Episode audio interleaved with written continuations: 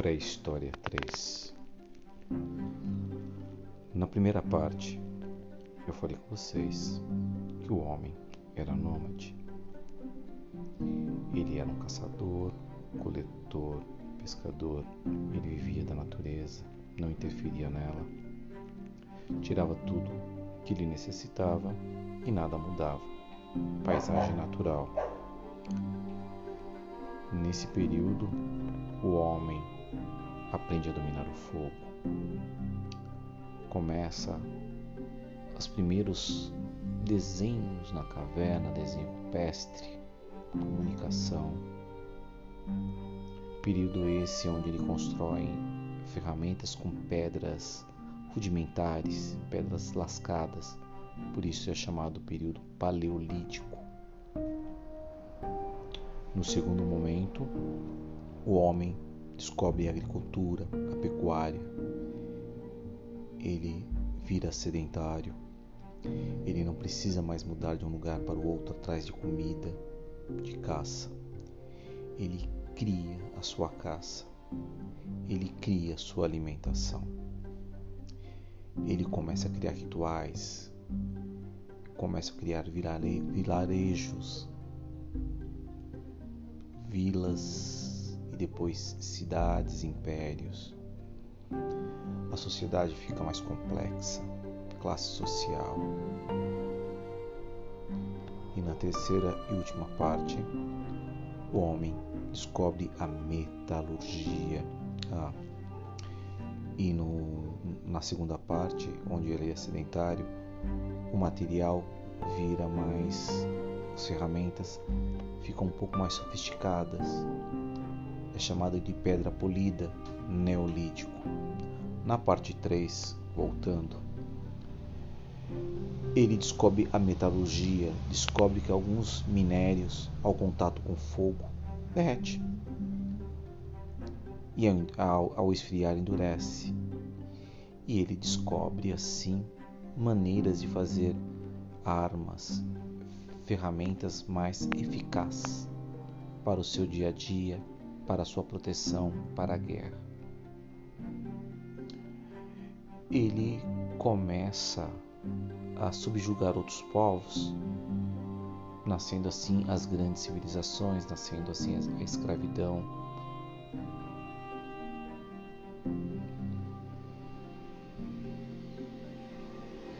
Nesse momento também ocorre a ruptura entre a pré-história e a história.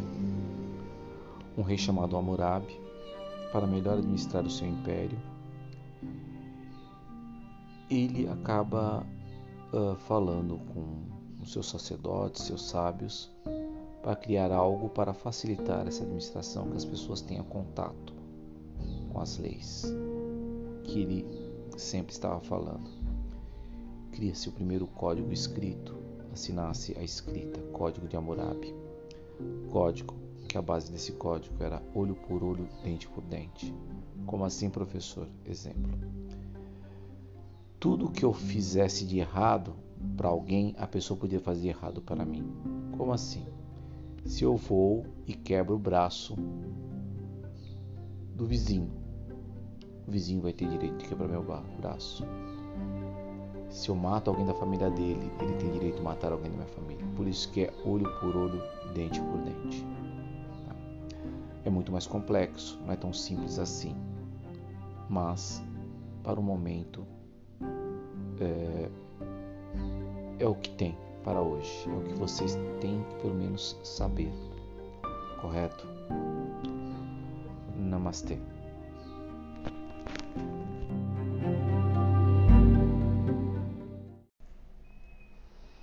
Olá! A aula de hoje no Centro de Mídia falou uh, dos povos que aqui estavam antes da chegada dos europeus falou da sua cultura, o seu modo de vida. Eles não conheciam a escrita, porém, eles tinham a sua história. Tinham tecnologia, tinham religião, tinha tudo que qualquer civilização tem. Mas eles foram respeitados pelos europeus? ou foram subjugados? Pense nisso. É, muita da nossa cultura atual é herança de povos indígenas.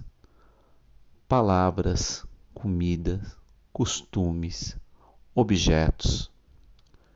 Exemplo: a rede, onde todo mundo gosta de ficar deitar, balançar, é costume indígena. O milho, a mandioca, comida, caju, uma fruta muito gostosa, além de outras.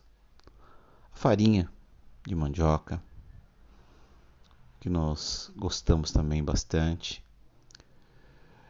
É, palavras como Itaú, uh, Itapira e várias outras, tudo herança indígena. Então, há, há o costume de tomar banho todos os dias que nós temos, herdamos dos povos indígenas e dos povos africanos. O povo europeu não é muito chegado no banho, não. Eles não tinham muito, muita amizade com a água, não. Mas isso é uma outra história. Então, percebam, quem assistiu a vídeo, assistiu a aula do centro de mídia e fez várias perguntas ali relacionado a esse mundo indígena. Ele é muito mais amplo. Então, foi só uma introdução. E eu quero que vocês analisem. Espero que vocês tenham ouvido e lido o texto que eu postei para vocês, tá? E que respondam as perguntas que está logo abaixo desse vídeo de uma maneira muito legal, uma maneira muito disposta, tá? Que não faça um embromation, não enrole o professor. O professor sabe que está sendo enrolado, tá bom? Quem ouviu essa áudio, este áudio, eu sei que está fazendo. Namastê. Muito antes da chegada dos europeus, aqui tinha gente morando. Pessoas com sua cultura, com a sua vida, com as suas tecnologias. Cada ponto da América tinha um povo, tinha povos diferentes. Aqui no Brasil, onde é o Brasil hoje, não era diferente. Vários povos, várias nações com deuses, com costumes, com história. Povos esses que não foi respeitado com a chegada dos europeus. Foram brutalmente assassinados, sofreram genocídio, ou através das armas, ou através de doenças que os europeus aqui trouxeram impuseram uma nova religião, impuseram uma nova língua, impuseram a eles uma nova cultura. Tem duas cartas. Uma de Pero Vaz Caminhas e uma do jesuíta. Nenhuma das duas respeita a cultura desses povos. Nenhuma das duas acreditam que eles tinham cultura sequer, porque a visão europeia é que a cultura verdadeira era deles. Por isso que nós falamos que a história estuda uma cultura eurocêntrica. A Europa impondo a sua, a sua mentalidade no ponto de vista dela ao mundo, principalmente nós aqui na América. Vivemos essa situação.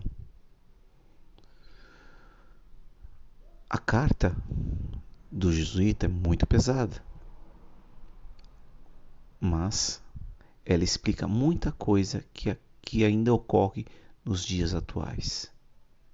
A falta de respeito, o preconceito. Os europeus não respeitaram os indígenas, não respeitaram os povos africanos, não respeitaram os povos asiáticos. Triste, não? Mas essa é a verdade. Namastê.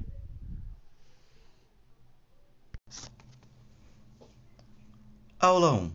povos antigos. O que eu quero que vocês saibam é o seguinte, que os povos antigos, eles eram politeísta. Como assim, professor? O que quer dizer isso? Eu quero dizer o seguinte, que eles possuíam vários deuses. Tenham isso na cabecinha de vocês. Tenham isso na ideia de vocês. Povos antigos, politeísta. Gregos, romanos, egípcios, maias, astecas, incas, os povos uh, indígenas daqui do Brasil, uh, os povos africanos, todos eram politeístas. Acreditavam em vários deuses. E esses deuses tinham como base a natureza, o sol, a lua, animais, água, chuva, etc. Esse é só o início da nossa conversa sobre povos antigos. Namastê.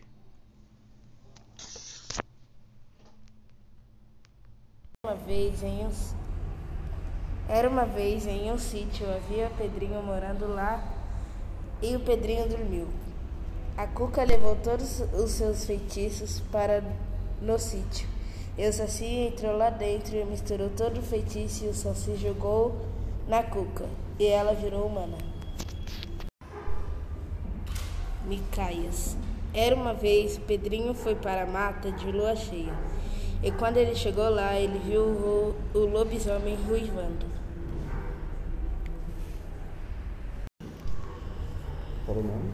Micaias. Era uma vez uma casa mal assombrada. A Cuca a... estava andando, entrou na casa e o lobisomem já estava lá dentro. E os dois viraram colegas.